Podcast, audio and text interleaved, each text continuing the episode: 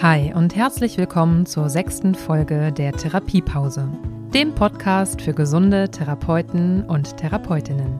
Mein Name ist Ina Kimmel. In dieser Folge der Therapiepause ist Judith Hopf zu Gast. Judith ist Ergotherapeutin und Coach und ihre Mission ist es, die Ergotherapie sichtbarer zu machen.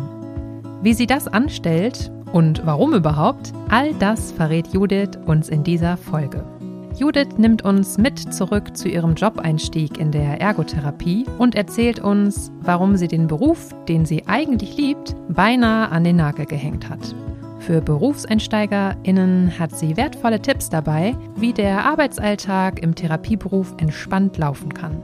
Aber auch für alte Hasen in der Therapie gibt es wertvolle Impulse.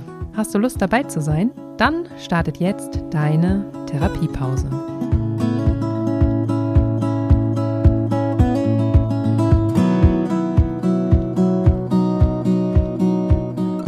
Hallo, liebe Judith. Wie schön, dass wir heute zusammen Therapiepause machen können. Herzlich willkommen in der Therapiepause. Ja, hallo und schön, dass ich da sein darf. Sehr gerne. Judith, erzähl doch mal, wer bist du überhaupt? Wo bist du gerade? Was machst du so? Stell dich mal kurz vor. Ja, ich bin Ergotherapeutin. Ich komme aus dem wunderschönen Ruhrgebiet und wohne in Bochum und arbeite als Ergotherapeutin in einer relativ großen Praxis in Essen und nebenberuflich bin ich auch noch selbstständig als Coach für Therapeutinnen. Mhm. Ja, ist ganz lustig. So ein paar Parallelen gibt es äh, bei uns. Jetzt weiß ich, dass du nicht ursprünglich aus dem Ruhrgebiet kommst, aber du bist zur Ausbildung oder zum Studium hierher gekommen, lebst jetzt auch dort. Ich als Ruhrpottkind, äh, genau, habe direkt gesehen, du kommst aus Bochum, wohnst da gerade, ist gar nicht so weit weg. Und du bist auch Therapeutin und du bist auch systemischer Coach. Also so ein paar Sachen haben wir schon äh, gemeinsam. Ich habe gesehen, dass du auch unter anderem Gastdozentin bist an der Hochschule für Gesundheit und ich fand es total spannend. Da gibt es scheinbar ein Fach namens Berufsidentität. Kannst du mal ganz kurz sagen, was das ist? Ja, im Fach Berufsidentität geht es eigentlich viel mehr darum, diese typische Berufsidentität in der Ergotherapie sich anzuschauen. Was heißt das überhaupt? Was ist Berufsidentität? Und ich habe dann irgendwann die Inspiration reingebracht, okay, ich finde halt zur Berufsidentität gehört auch seine eigene Identität zu kennen und somit halt seine eigene mhm. Berufsidentität zu entwickeln. Und darin äh, unterstütze ich jetzt gerade die, die Therapeutinnen, also die angehenden Therapeutinnen im ersten Semester und dann nochmal nach der ersten Hospitationsphase im dritten Semester und arbeite wirklich an so, so Ressourcenentdeckung, zu gucken, was habe ich schon erlebt, wie kann ich das nutzen, und das dann einfließen mhm. zu lassen, am Ende ja auch in dieses therapeutische Selbst. Cool, das passt ja auch im Prinzip total gut zu deinen anderen Projekten, habe ich direkt so gedacht, denn ich bin auf dich aufmerksam geworden, vor allem über diesen, über deine Mission, die da heißt, du möchtest die Ergotherapie sichtbarer machen.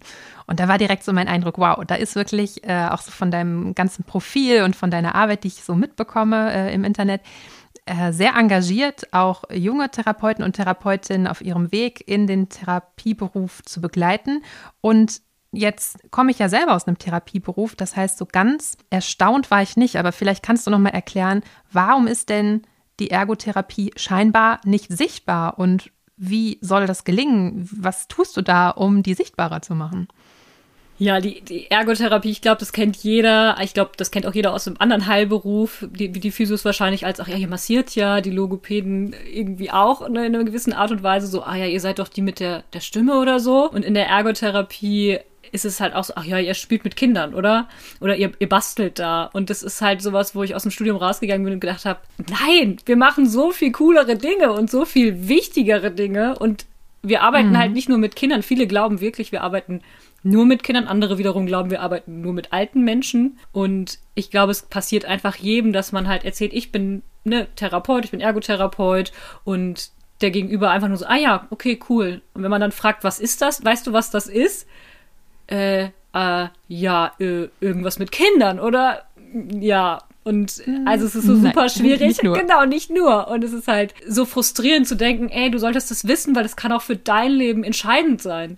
Oder vielleicht für, ja. für das Leben von jemandem, der dir nahe steht und dem dann zu helfen und zu sagen, hey, geh doch mal zu einem Ergotherapeuten oder ne, zu einem Logopäden vielleicht auch. Das ist halt so, wo ich so denke, jeder sollte wissen, was diese Heilberufe machen. Ja. Kannst du da vielleicht jetzt mal direkt aufklären? Vielleicht sind ja gerade HörerInnen dabei, die jetzt gerade denken, so oh, etwas beschämt sogar vielleicht, oh mein Gott, die spricht davon was oder die beiden sprechen davon im Beruf. Ich habe selber keine Ahnung. Ähm, lass uns doch jetzt mal direkt mit der Mission weitermachen. Also was ist denn Ergotherapie? Ich beschreibe es am liebsten mit einem Beispiel. Und zwar ist es, ich sage immer zum Beispiel, wenn du jetzt zum Beispiel nicht mehr schreiben könntest, weil zum Beispiel du einen Schlaganfall hattest, dein rechter Arm ist ausgefallen, aber schreiben, du bist zum Beispiel Gedichteschreiber und machst das total gerne und das ist für dich so, so wichtig. Und jetzt kannst du nicht mehr schreiben. Und dann hinzugehen und zu überlegen, was für eine Alternative können wir vielleicht schaffen? Ne? Gibt es ein Tool, was du nutzen kannst, damit du das wieder machen kannst? Können wir die Funktion wiederherstellen? Und es geht immer um diesen Aspekt, eine wichtige Betätigung, die im Leben wichtig ist. Bei Kindern zum Beispiel auch das Lernen. Wenn ich mich nicht gut konzentrieren kann, kann ich nicht am Schulalltag teilhaben. Oder wenn es mir auch schwer fällt, mit anderen Kindern zu interagieren, kann ich auch nicht am Schulalltag teilhaben und dann zu gucken, wie kann ich erstens die Umwelt anpassen, wie kann ich mit dem Kind arbeiten, welche Tricks kann ich dem geben. Und so zieht sich das halt durch alle Altersstufen und auch durch alle Bereiche. Ich finde es halt auch gerade Ergotherapie kurz und knapp zu erklären, ist so schwierig, weil natürlich wir auch mit mhm ja, Menschen äh, im neurologischen Bereich arbeiten, wie zum Beispiel Schlaganfall, aber auch mit psychisch erkrankten Menschen. Und da halt zu gucken, wie kann man da auch wieder Alltag möglich machen? Wie schafft er das mit seiner Depression, seinen Haushalt zu schmeißen? Und manchmal sage ich auch ganz gerne, wir Ergotherapeuten sind eigentlich diese Life-Coaches, weil wir halt versuchen, mhm. das Leben möglich zu machen, was für jeden individuell wichtig ist. Ja, das klingt super bedürfnisorientiert, sehr alltagsorientiert, sehr praktisch und sehr, sehr vielseitig jetzt erstmal. Also ich glaube, da hat es vielleicht jetzt ja bei einigen schon Klick gemacht und wir konnten einige Fragezeichen wieder beseitigen. Wie stellst du das an, dass du die Ergotherapie sichtbarer machst oder machen willst? Was, was sind so deine Projekte? Erzähl mal so ein bisschen aus dem Nest, äh, nicht Nesthäkchen, sondern aus dem Nähkästchen.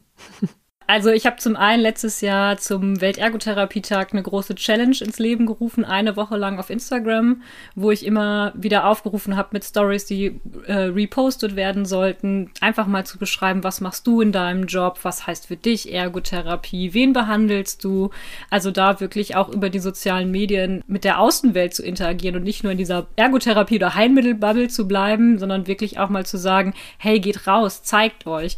Und für mich ist immer so ein kleiner Trick zu sagen, oder ich, ich setze mir immer die, die, äh, das Ziel, jede Woche jemandem zu erzählen, was ist eigentlich Ergotherapie, der es noch nicht weiß. Und hatte auch mal so einen Moment an der Tankstelle, wo mich jemand fragte, weil ich dann sagte, ach ja, ich habe gerade meinen Reifendruck geprüft und sagte, ja, ist so Arbeitszeit, weil ich gerade auf dem Rückweg war zur Praxis. Was machen Sie denn beruflich? Ja, ich bin Ergotherapeutin. Mhm. Und ich so, wissen Sie, was das ist? Nö. Und dann habe ich einfach einem wildfremden Mann einfach mal erklärt, was Ergotherapie ist. Und das ist für mich so eine kleine persönliche Mission dann auch, einmal die Woche jemandem davon zu berichten. Und finde da auch ganz wichtig, dass man sich das selber auch so ein bisschen als Ziel setzt und nicht immer resigniert sagt, ja, okay, erkläre ich dir jetzt besser nicht, weil verstehst du eh nicht, sondern wirklich zu sagen, hm. komm, ich erkläre dir das mal. Und ja, ich, ich finde halt auch präsent zu sein in den sozialen Medien. Ich finde es auch cool, wie viele Ergotherapiepraxen immer mehr auch auf, auf Social Media auftauchen. Das ist halt so ein großer Schritt, da auch mutig zu sein und sich zu zeigen, weil ich glaube, so können wir die Leute da draußen erreichen und mal sagen, hallo, hier sind wir und das ist Ergotherapie. Ja, und das hat ja auch was mit einem ganz anderen Selbstverständnis, mit einem ganz anderen Selbstbewusstsein dann zu tun. Ne? Auch zu sagen, hey, wir sind wichtig und wir wollen gehört, gesehen werden, wir leisten wichtige, tolle Arbeit und die Leute sollen davon auch erfahren und ja, uns kennenlernen. Und da sind natürlich die sozialen Medien auch ein guter Ort, um mal so Einblicke zu gewähren. Aber ich habe auch auf deiner Homepage gesehen, du hast da verschiedene Angebote, also querbeet.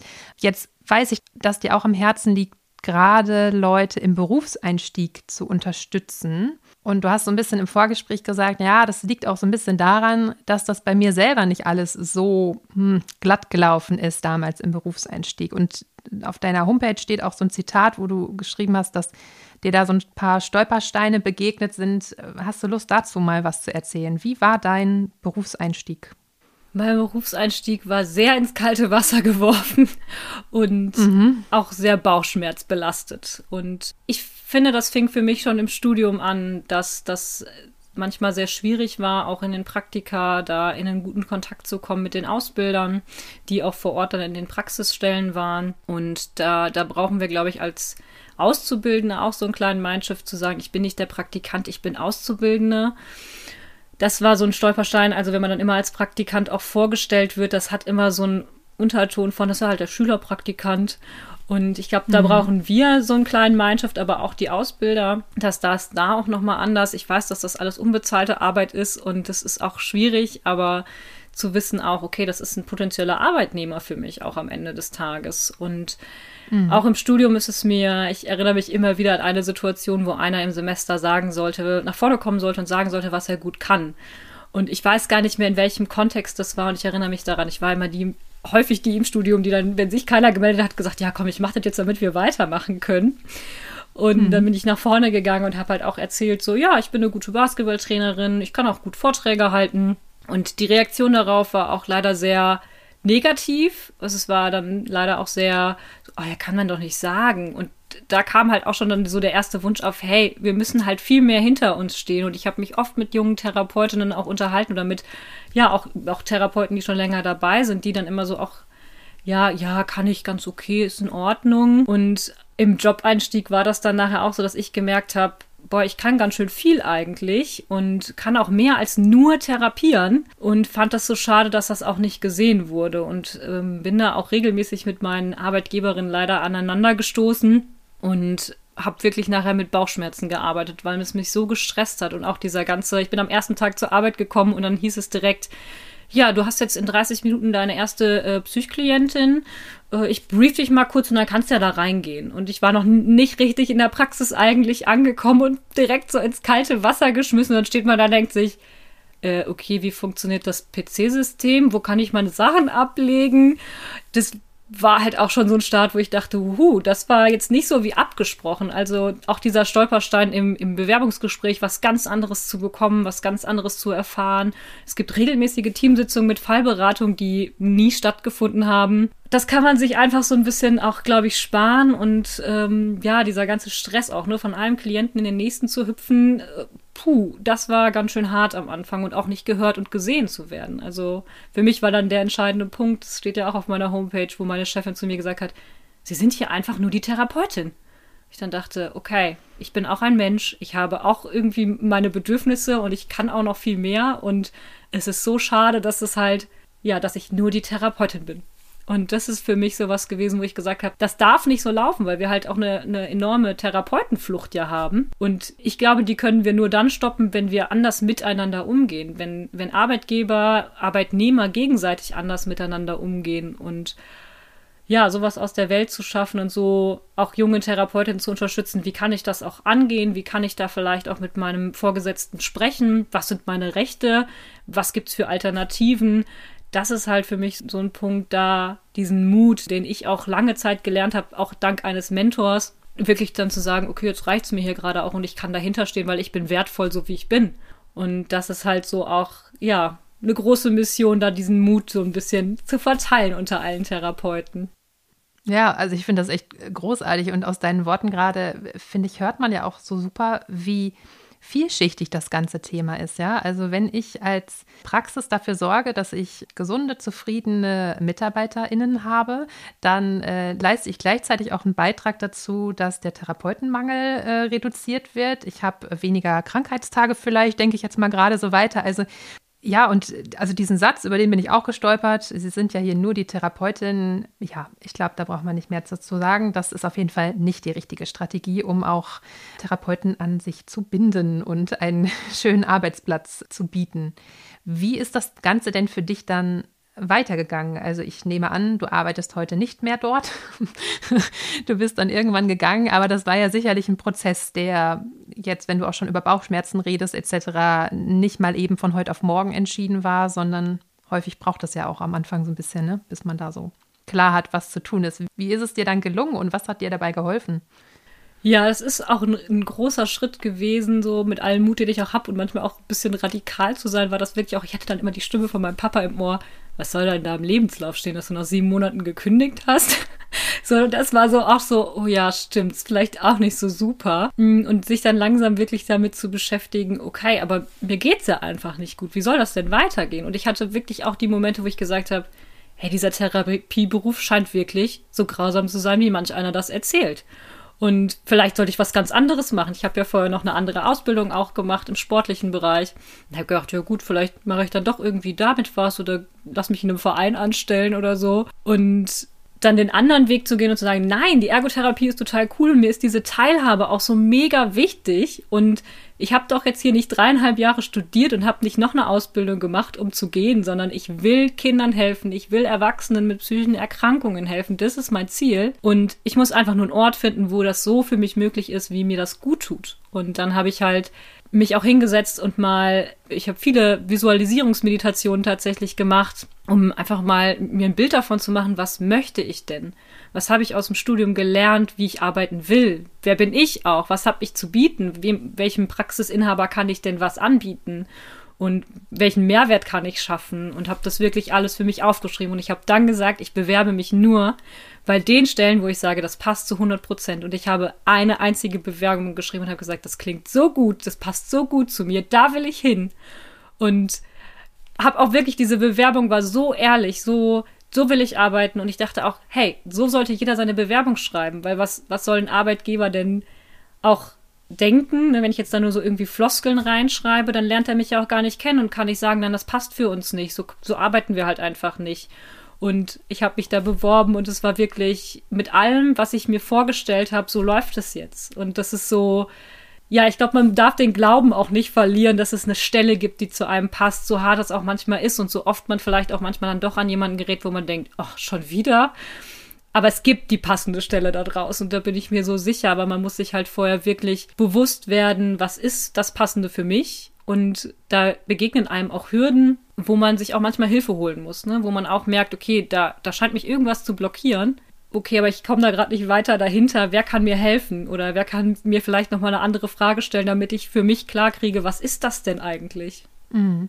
Das ist ja auf jeden Fall jetzt auch ein richtig guter Mutmacher für vielleicht diejenigen da draußen, die gerade in einer ähnlichen Situation sind und mit ihrem Beruf hadern, nicht vielleicht direkt die Flinte ins Korn zu werfen, sondern erstmal zu überlegen, okay, wer bin ich, was will ich und es darauf zu hoffen oder aktiv im Prinzip zu schauen, ne? nicht nur darauf zu hoffen, sondern aktiv äh, sich auf die Suche zu begeben, nach einer idealen Umgebung, in der er oder sie sich einfach wohlfühlen kann. Das ist ja mit dem Topf und mit dem Deckel, ne? Also nicht nur in Beziehungen so, sondern auch in einem Arbeitsverhältnis.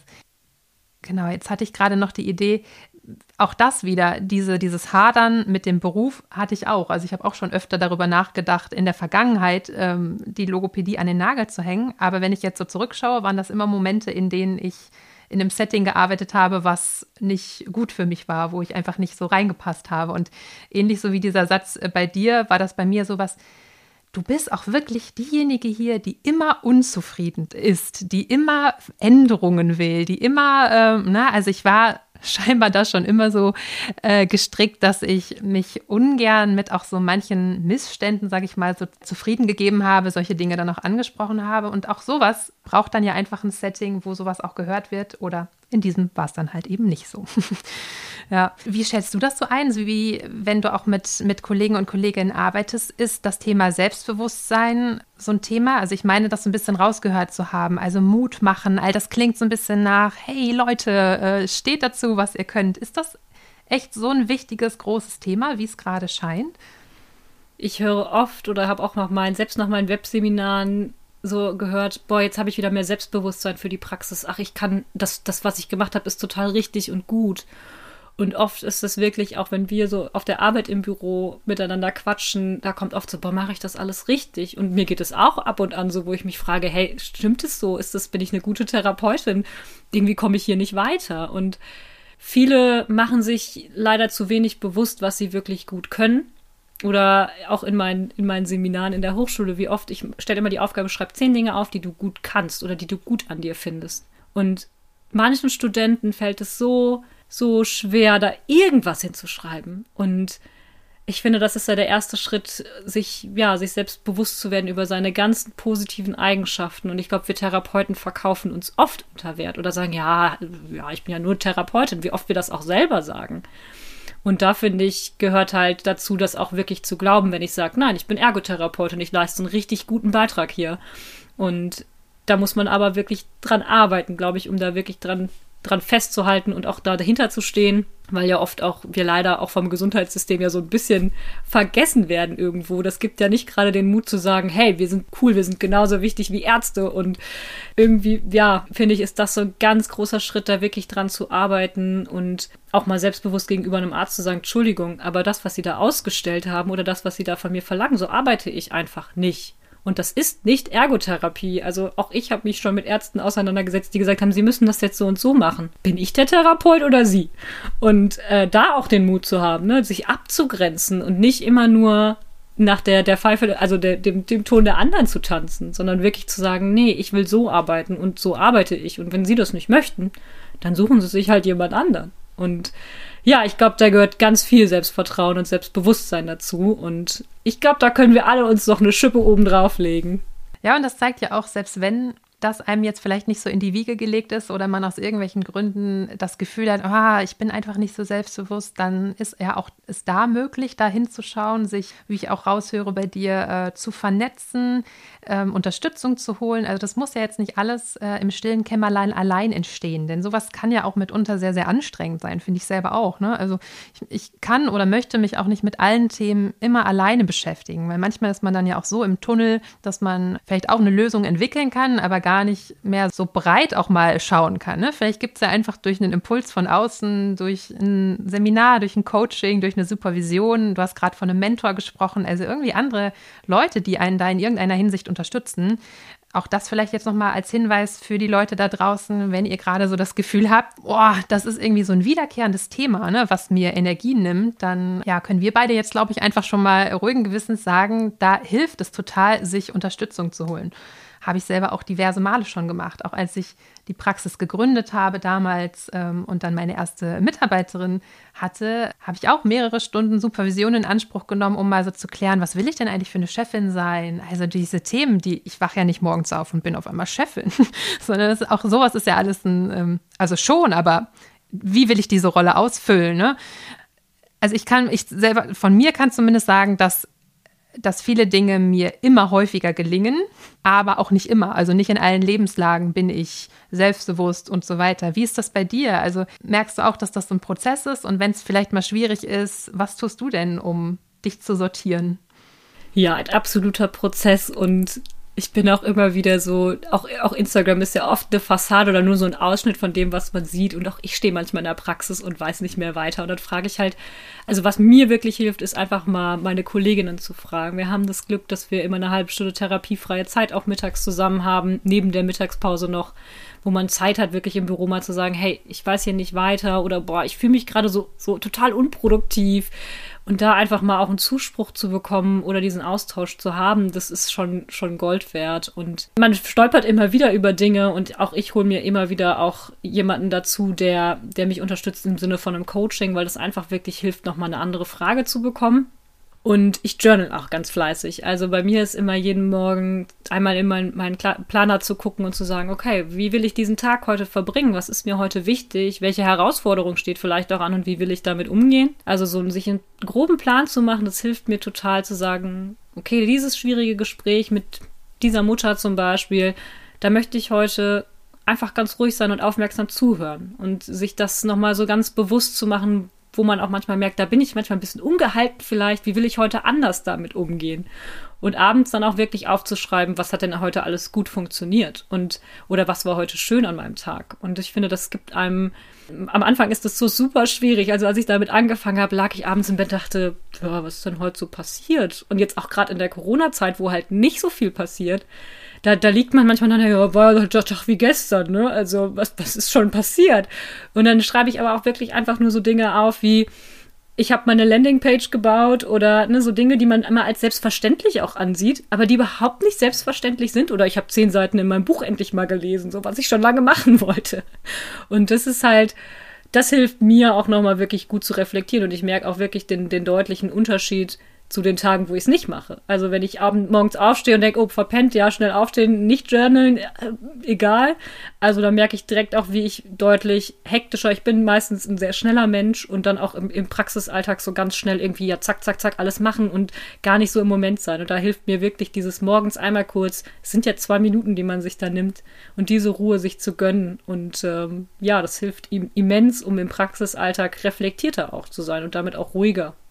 Vielleicht für die Leute, die das noch nicht kennen, Journaling ist der Fachbegriff, sage ich jetzt einfach mal, ist ja so ein, so ein Trend, den es jetzt schon eine längere Zeit gibt. Ähm, ich habe da jetzt, also ich mache das selber nicht, aber ich habe im Kopf ähm, ein schön gestaltetes Büchlein, in das ich dann eben diese Dinge reinschreibe. Oder wie, also gibt es da noch irgendwelche Dinge zu beachten? Also ich habe schon viele Journaling-Methoden ausprobiert tatsächlich und ich glaube, da muss jeder so seinen Weg finden. Es gibt diese schönen Bücher, die einfach total blanko sind mit ein paar Punkten drin fürs Bullet Journaling. Da muss ich sagen, da, verli da verliere ich mich total selbst drin. Also jetzt soll ich da selber was reinschreiben, was soll ich denn da hinschreiben? das ist so gar nicht meine Welt, wobei andere das total super finden.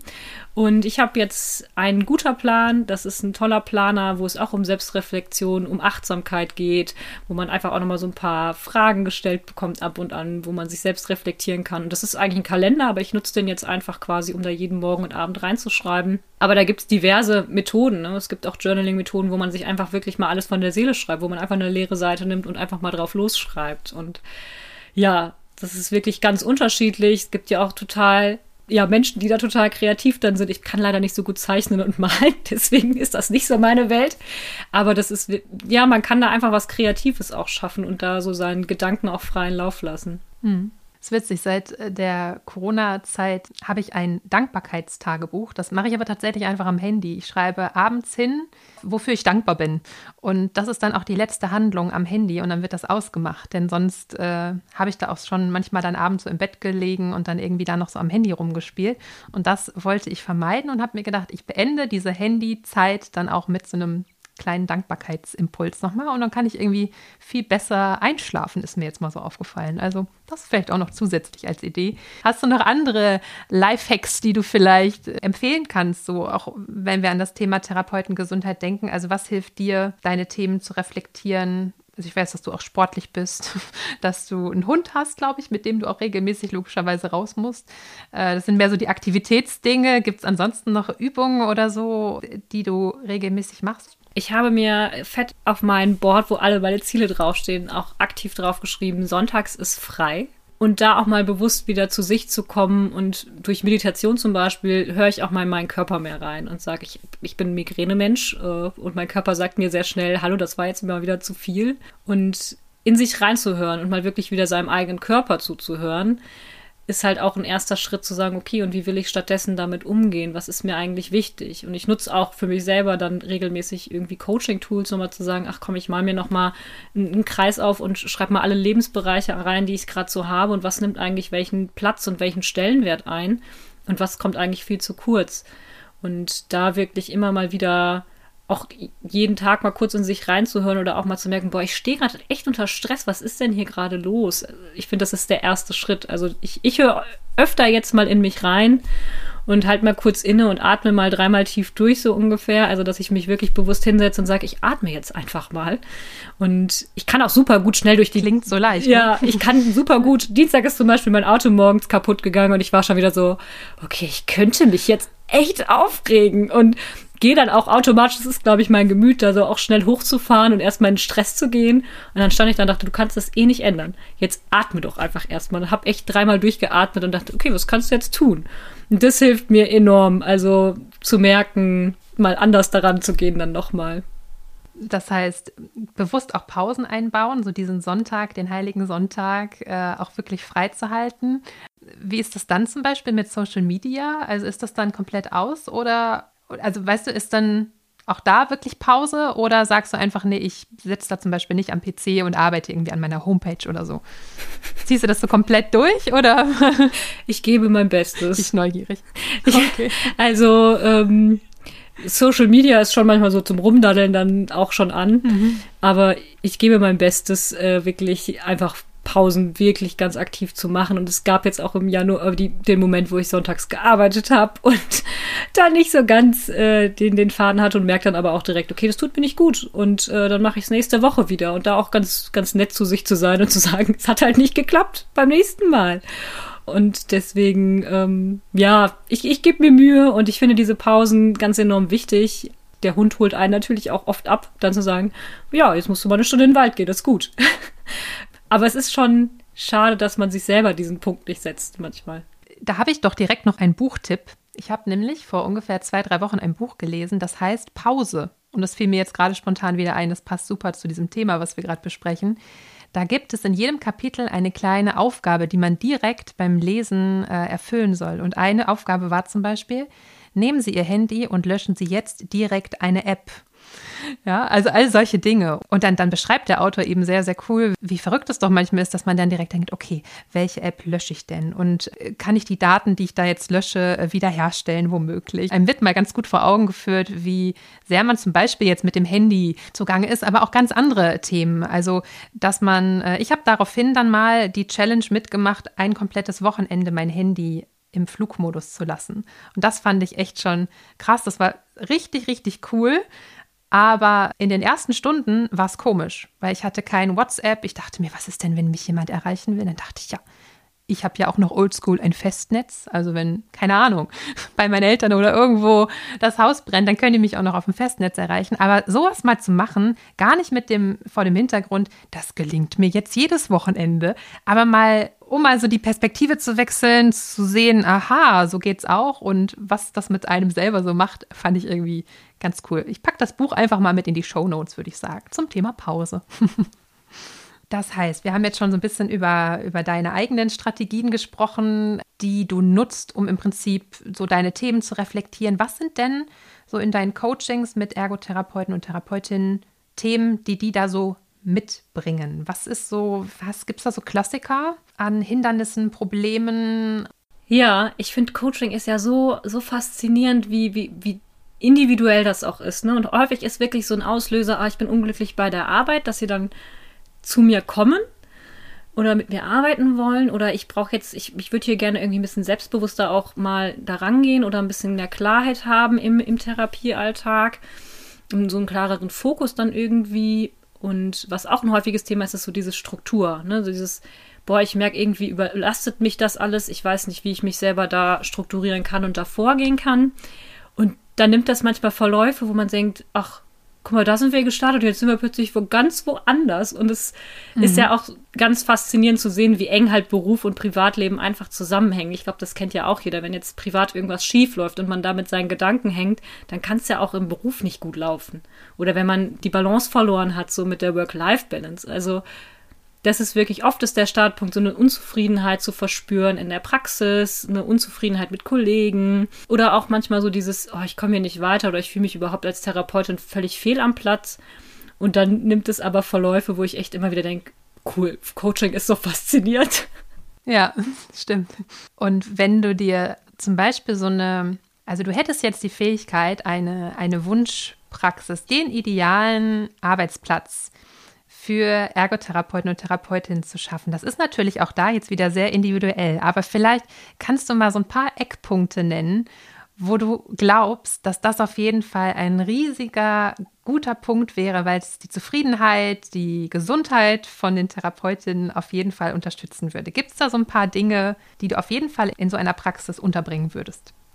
Mhm zuhören, also ein, ein, Mitarbeiter, andere Kolleginnen, die, die zuhören, ein, ein Miteinander auf jeden Fall. Und ich finde, das ist, mir kam gerade was aus dem Sport in den Kopf. Ich, äh, das heißt Motivational Climate. Ähm, und es ist halt im Teamsport ein, ein, ein Klima zu schaffen im Team, was halt die anderen motiviert und was das ganze Team motiviert. Und das ist was, das, dafür ist halt auch der Trainer dann mehr oder weniger zuständig. Der ist der, der Leader, der sagt, hier geht's lang da auch einen Arbeitgeber zu haben, der genau das unterstützt und das, wie du sagst, das ist so individuell, aber ich glaube, wenn man gut zuhört als Arbeitgeber auch und guckt, gemeinsam schaut, was kann es für eine Lösung geben, wie können wir das gemeinsam lösen, damit es uns allen gut geht.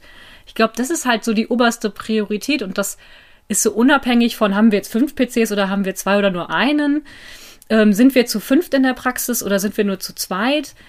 Ich glaube, als, als Arbeitgeber so, ein, so einen klaren Standing auch gegenüber Dingen manchmal zu haben, ist wichtig, aber auf der anderen Seite auch zu sagen, hey, lass uns gemeinsam was schaffen, weil ich finde, gerade dieses gemeinsam als Team zu arbeiten, das hat für mich halt einen sehr hohen Stellenwert. Und ich glaube auch, also ne, als Team und trotzdem als Individuum dabei zu sein und wertgeschätzt zu werden mit allem, was man ist. Und ich glaube, das ist so ein Kernpunkt einfach, den man, wenn man den beachtet, dann kann man vieles sehr, sehr richtig machen. Ja, und das bedarf dann natürlich Zeitressourcen, die wir dann in dieser imaginären Praxis jetzt zur Verfügung stellen würden. Ne? Also du hast auch schon über Teamsitzungen gesprochen, die würden wir da auf jeden Fall mal ähm, einplanen.